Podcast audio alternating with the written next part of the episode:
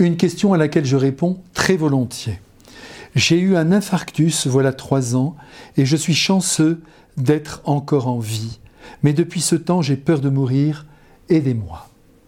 Comme je vous comprends, monsieur, vous qui exprimez avec tant de sincérité l'angoisse qui vous étreint. La jeunesse ne connaît pas cet état, car elle a la vie devant elle, mais vous, comme moi, nous l'avons davantage en arrière qu'en avant. Et chaque année compte et nous rapproche bien sûr de la fin.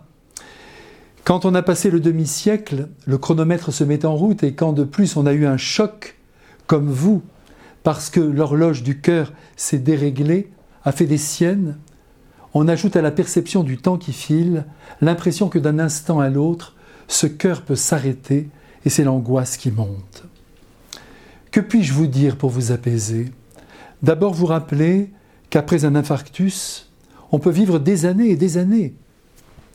Ensuite, faites-vous bien suivre par un médecin de qualité.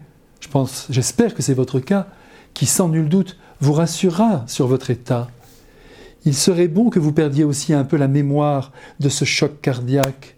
Je sais bien que ce n'est pas facile, mais occupez votre esprit par autre chose que votre santé. Honorez vos passions. Profitez de chaque instant qui vous est offert en famille et avec vos amis. Veillez aussi sur votre joie. Riez volontiers.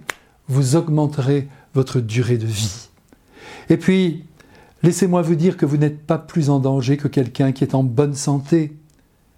Quand vous prenez votre voiture, vous êtes sujet à la mort, bien plus qu'en raison de votre problème cardiaque, aujourd'hui déjà loin.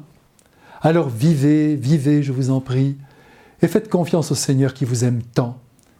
Remettez votre vie entre ses mains, entre les mains aussi de la Vierge Marie, et qu'importe après tout, quand nous allons partir, vous et moi, pour l'éternité.